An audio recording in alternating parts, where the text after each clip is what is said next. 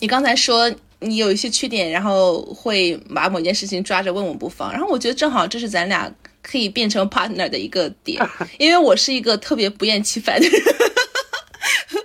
我在某一天，我在有一天挑战就是这么写的，因为我在二十五天的时候写的是我对别人的影响。我发现我是一个比较容易去影响别人的人，就是那种包容。我喜欢去聆听别人的问题，然后喜欢去给出答案。我在我的微信朋友圈里面发过一些提问箱，现在已经收到了。我懂了，我懂了。你的身份就是行走的答案之书，别人是翻开来看讲了什么。就我是会，我是会那种很耐心的去呃倾听别人的问题，并且会思考很久，然后去写长篇大段的一些开导别人的话，拿出我的全部热情和身心去帮助别人答疑解惑。你的提问都好正经啊，为什么我说提问都是 单身吗？喜欢的人吗？哇塞！有人喜欢你吗？你跟我走的风格不一样，你走的是那种幺八五体育生。我都不发提问，这样子。但我的问题就会，我觉得这也是大家对我比较信任，也是我就是在开导别人之后，大家会觉得可能会有所帮助，然后大家会呃更多的去向我发表提问，想获得一些呃解答。我觉得，因为我可能是第一，我对人生思考比较多，就是我是那种嗯。喜欢发呆，喜欢深思，喜欢去考虑一些比较有深度的问题，去反思我内心、我的人生经历中遇到的一些事情，然后获得什么样的感受。还有就是我可能就是比较耐心、比较包容，呃，喜欢去帮大家排疑解惑，喜欢那种嗯，在帮大家排疑解惑之后，大家就是豁然开朗、有所启发，就是心情有所变好的时候，我的那种成就感。我在突然发现，这也是我喜欢做的行业之一。我在我的二十五天里面写的就是看了一下提问箱的问题和一些宽慰的留言，我好像意识到了为什么大家喜欢给我写提问，甚至写长篇大段给我。我好像有一种容易被大家信任的魔力，也许这就是我其中一张王牌。被信任、有同理心、负责任、耐心去写一封几百上千字去宽慰那些困惑受伤的灵魂，好像是我的天性和职责啊！我突然觉得我。这就是我梦想的职业，这就是我想为之发光的事业。你一定要抓住这个优势哦，因为这个优势在金融行业也很受用啊？是吗？天生的天生的乙方，我跟你讲。No，No，大妹大妹，大妹大妹大妹。客户 来找你就是说，哎，小丁，我们那个要上市，我们这个 IPO 首次要做，你就是 我有耐心，我愿意倾听每一个。客户，我的客户无限的信任我，真的，真的。如果如果我们又要六便士，又要看月亮的话，就是你要把这个发挥到你的工作上面。这就是你刚才说的，每种性格都有两面性。我的这种，嗯，被大家认为是宽慰啊、宽容啊，就可能会被当做受气包，被大家无理的去压榨，压榨我的劳动力。第七期滚滚滚滚滚里面，你很难才会。发货一次是的，哎，你说到点子上了，大家可以去听我们的零零七节目。哎，这个就是我们找到如何去控制自己劣势的方式啊。因为你性格太好了，然后你就要无形中去承受别人的一种抱怨，他有可能这种抱怨已经突破了你自己的底线，也伤害到了你。然后我们发现，哦，原来我是可以有拒绝的权利的。你说的对，所以这三十天的挑战对我们来说，真的是一种心灵上的洗礼。犀利吧，更加深入的去探寻自己了。嗯，对，而且让我们知道了，其实每自己的曾经引以为傲的一些性格，有可能会给我们自己带来一些弱势，然后自己曾经的弱势又曾经那么的耀眼，去给我们带来了呃一些成功。嗯，我觉得最大的收获就是让我不再讨厌我的强迫。想要洗两遍马桶就洗两遍马桶吧，自己安心。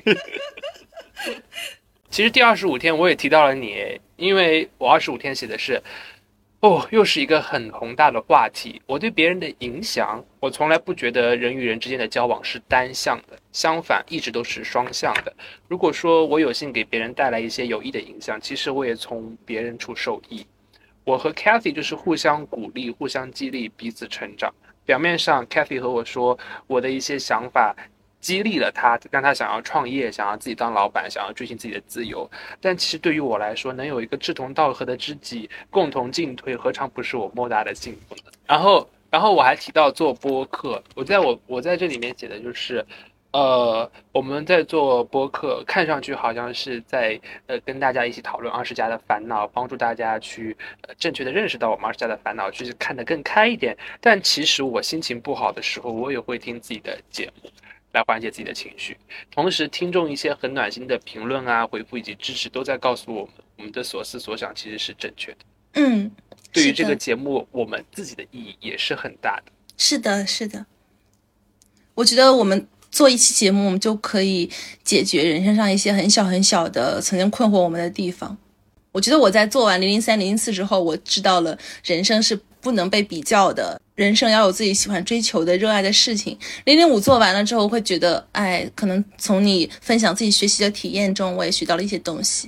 零零六就会觉得，啊，其实我自己也很美，身材焦虑完全没有必要。零零七做完会觉得，哈，上什么逼班？零零八做完之后会觉得要呃注重自己的健康，零点九做完之后会觉得看书，嗯，读书是非常重要的。其实我们在给大家呃传授一些我们自己的人生体会的时候，我们也在治愈自己。我们在治愈你们的同时，你们也在治愈我们。然后我觉得你刚才说的很对，其实别人在影响我们的同时，我们也在呃持续的影响别人。我有时候觉得自己是一个，我一开始觉得自己是一个无足轻重的人，但是我当时。呃，在考研的时候把体温箱发到朋友圈里面去，就是想看看大家平常都在干什么。因为我当时没有时间刷朋友圈，我想大家，我想让大家把自己就是一些快乐的事情分享给我，放在放在那个体温箱里面。后来就有很多人在体温箱给我留言说，看到我考研复习，看到我考研复习的时候还是那么的有活力啊，还是那么的想去鼓励别人，他自己也会受到一些能量。知自己内心已经焦躁到什么地步，看到我放下咖啡就走了。你这个事儿一直记到现在。所以我觉得不要小看自己给别人带来的一些影响，可能你的无意的一些举动是能给别人带来巨大能量的。我还我还写到一点嘞，就是我知道我妹妹也在听我们的节目，这个话也说给她听。我说，帮我妹妹补习英文，给她鼓励，让她现在对自己越来越有信心。表面上是我帮了她，实际上看到她有进步，我也很有成就感。看她看到她有些缺乏自信的样子，我就想到我自己的过去，帮助她建立信心的过程，其实也是在疗愈我内心那个受伤的小孩。看到我第十一天写的内容，我觉得很很有意思。呃，生命当中一定会有不开心的时刻，所以第十一天内容就是是什么让你感到悲伤和沮丧？那我写的是，因为感叹生命时间太短而苦恼，因为父母的老去而悲伤，因为看到很多人的苦难而难受。就像你说的，平凡的世界里面那些苦难，一方面我们会为他们感到难过，另外一方面也会在提醒我们要珍惜自己所拥有的一切。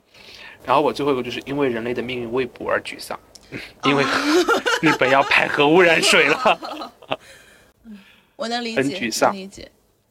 但是，但是我最后我觉得写的这段话是最重要的。但是苦难不再成为我的枷锁，我庆祝生命的喜悦，我接受生命的悲伤与苦恼，他们终将成为我宝贵的人生经历与财富。嗯，这就像是我在五十在 day one 的时候五十个词里面写的，我说我在经历一些苦难，但是我觉得都是人生必经的苦难。我在经历着一些落榜、一些家庭分离、一些比如说亲人离去、爱人离去，我觉得这都是人生必经的，虽然很苦，但是这也会成为我们身上宝贵的财富。我们的经历永远都是累成我们生命高度、生命厚度的一些必经之路。我的十一天跟你写的差不多，我说。呃，什么让我感到悲伤和沮丧？我写的是回首一些往事，发现爱的人已经离去的时候。记得那天想奶奶了，晚上哭得死去活来。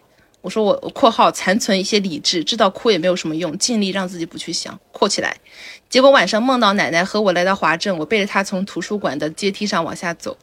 哎，别哭，别哭，擦擦眼泪。包括我经常梦见启儿，梦见他走失后又回来，梦见他头还是头，身子变成泰迪狗或者猪。总之，所有所有爱的人都会离开我们，我们也会离开这个世界。（括号哭括起来，别哭别哭。我本来想抽的下一个天数是第二十六天，你最后一次在公共场合哭泣是哪天？可 以可以，马上就变成今天。啊，哭一下，就是嗯，会会感到悲伤和沮丧吧。这是我人生中为数不多的，就是怀念，呃，逝去的人。逝去包括也是一些，呃，逝去的经历呀、爱人呀、亲人呀。我我觉得，嗯，离别这个话题是二十岁的我们一定要去了解，但是还不知道怎么了解的。嗯，我们陪伴大家一起去度过这段时光。一起去了解，一起去度过吧。因为我还是，就是一方面因为年轻是资本，另外一方面其实好像也是因为年轻就自我欺骗一下，暂时不去考虑这个事情。但是，嗯，就像是你刚才提到的，就是如果我们去做一件事情，就不要想后果。我们既然，呃，成为一家人，相处那么愉快，那么就不要想到分离的事情。B 站上有一个 UP 主，呃，他的狗狗叫八一，八一最后，哦八一最后去世了嘛。我我当时特别难过，我当时给他写了特别长的一段话，在最后一句话写的就是跟他讲我怎么从乞儿的去世中走出来的。我最后一句话写的是：不要惧怕相遇，不要惧怕离别。我觉得这就是今天咱们就是嗯，你说完这个，我很有的感触，Remember me，就是相遇是一件特别好的事情，不要想着呃未来有一天会离别，所以就去害怕相遇。来，二十六，快快，我们趁着这个啊情绪，快快点进入下啊一个话，move on 题。move on。呃，第二十六天就是你最后一次在公共场合哭泣是哪一天？你是哪一天呢？我写的是在看 Barbie 和呃疯狂元素城的结尾的时候，是有眼泪要夺眶而出的感觉，但是没哭。嗯，然后真的哭得很厉害的是，是我毕业典礼的时候，哦，你给我 发视频看过。我还发了一个朋友圈，真的哭得很丑很丑。是大家给我精心策划了一个毕业典礼的礼物是什么礼物啊呢？！我我本来承诺说要剪一个 vlog，但是涉及太多私密的任务 信息，我就不剪了。还是这样的，就是就是我有一帮好朋友，然后呢，我这帮好朋友非常用心，在我二十一岁生日的时候吧，他们给我做的礼物就让我大吃一惊。这样，我二十一岁生日的时候，正常人家都是送什么香水啊，送什么呃那种耳机啊，或者就是那种比较正常的礼物嘛。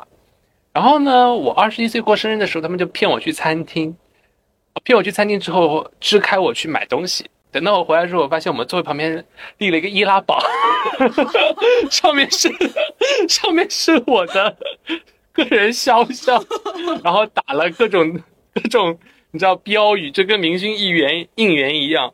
啊关键这个事情很恐怖的是，他们是在外面把这易拉宝拉开来，从餐厅外面搬到餐厅里面。所以，所以你知道，后面我们在学校食堂看到有人说易拉宝什么，那都是后话了啊！我是潮流的引领者。开拓者。然后呢，他们说啊，我我们给你准备了一个毕业礼物，就等你来。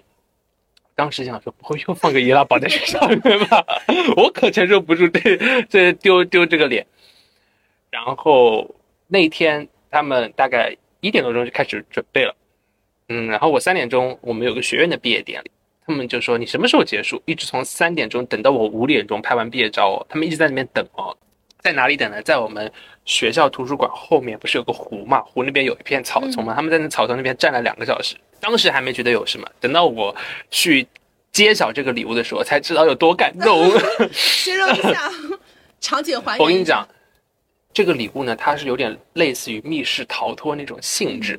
他先在那个学校的一块石碑上面放了一张我的照片，嗯照片的背面写着什么“看一看树上的朋友”，然后呢，我就跟着这个线索往那个树林里面走，就看到有一个树枝上面夹着一张我们出去玩的合照，哦，然后合照合照背面写的就是在世界上最热的地方坐两分钟，然后就找啊找啊找，我实在不知道最热的地方在哪里。在哪里？然后我是看到照片了，我走过去，它是在湖边，湖边有个有一个围栏，围栏是一个九十度的直角。我事后他们跟我说，因为那地方是直角，有九十度，所以是最热的地方。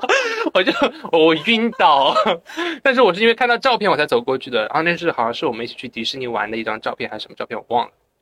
然后他说下一个线索是在抗洪前线去寻找什么什么，我我有点淡忘了哈。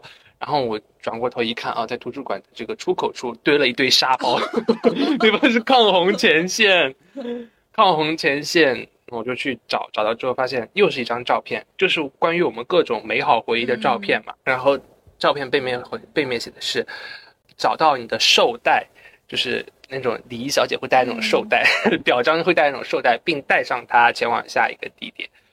我就看到不远处的椅子上面有一个绶带啊，上面写的是某某某某法复试研究生第一名，因为我是复试第一名，某某法复试第一名。然后我就拿到那个绶带，上面有两张照片，一张是我考研之前。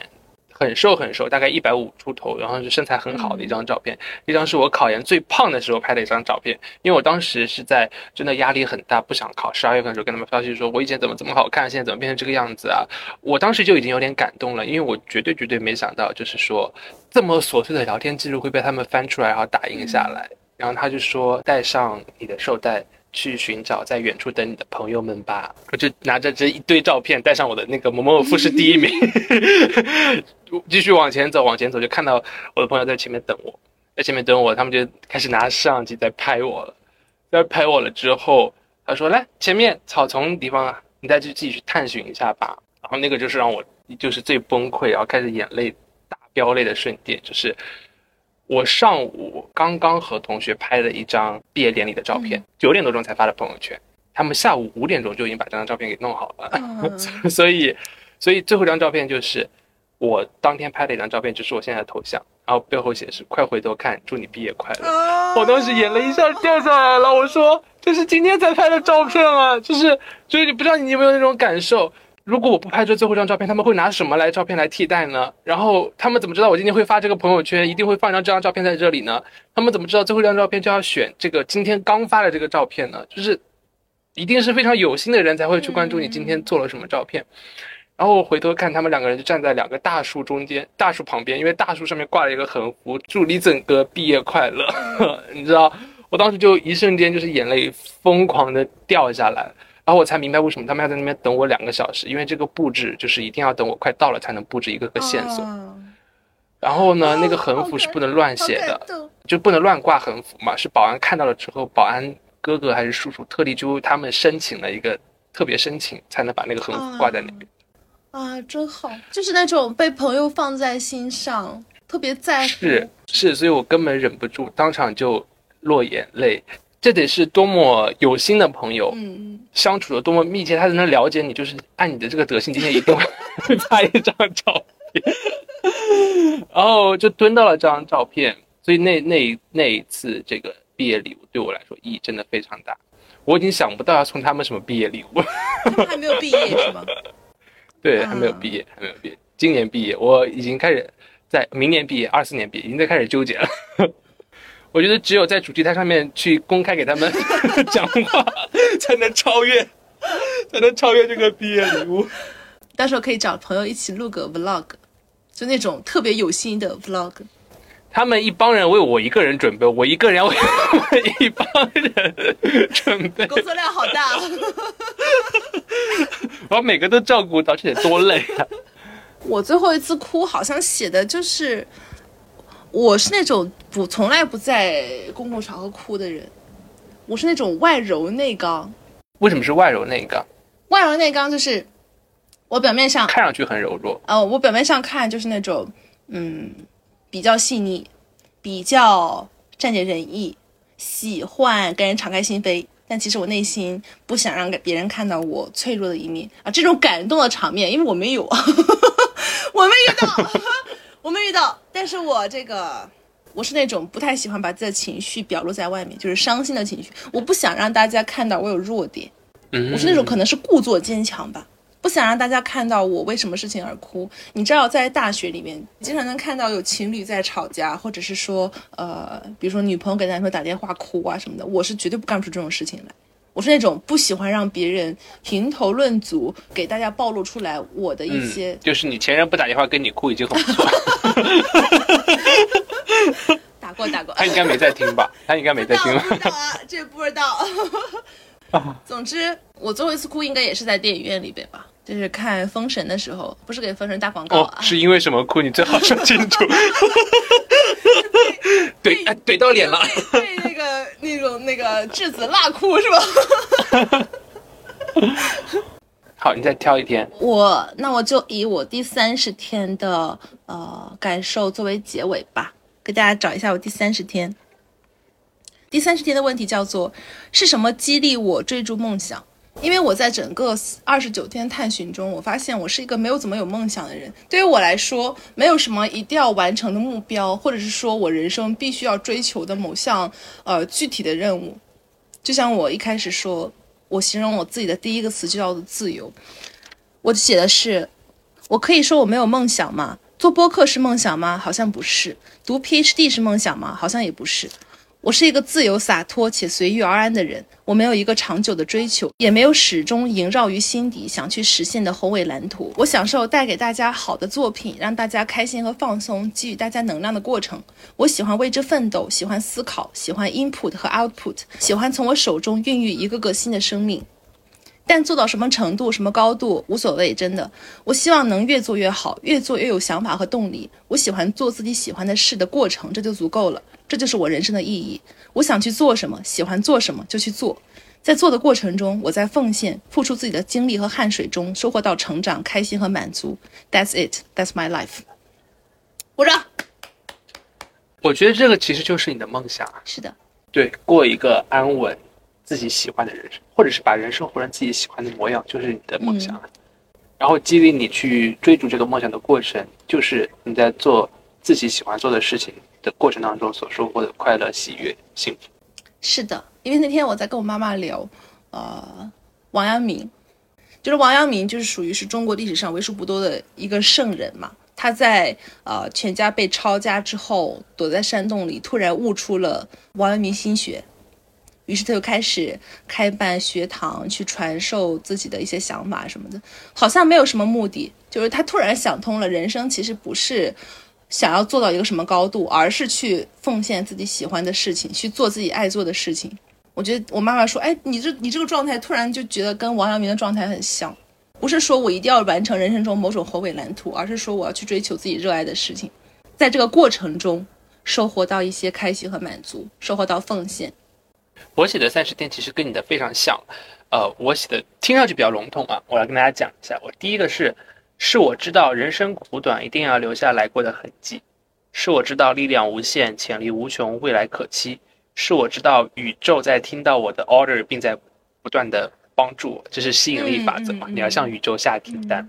是我知道有志者事竟成，定下目标，努力奋斗，终会成真。以上就是生命的内驱力。当然，我去做这些呃目标啊、奋斗啊、努力啊，都不是源于世俗的一些标准。嗯就比如说要挣多少钱啊，有多少地位啊，多少名誉啊，就像跟你一样，是为了自己想做的一些事情，我愿意去付出努力，愿意去行动，愿意去在这个过程当中收获。而且要有一种信念，就是我如果想做什么，我一定能做成。吸引力法则，对，有志者事竟成，真的会事竟成，哎，真的。就像我们做播客一样。好啦，好了，再一次 被你发现我的秘密了。好啦，再一次感谢大家收听我们这一期的节目，接下来就到了每期挑战的环节。那这次还是我一三，你二四。你抽半呢？这次交给 Lisa 好，那我抽吧。。三啊，三是我写的，哎，我写的十是期节目了，我只抽到过两次。就是有黑幕。表面上就是表面上是公平这是暗箱操作啊！我去调查一下。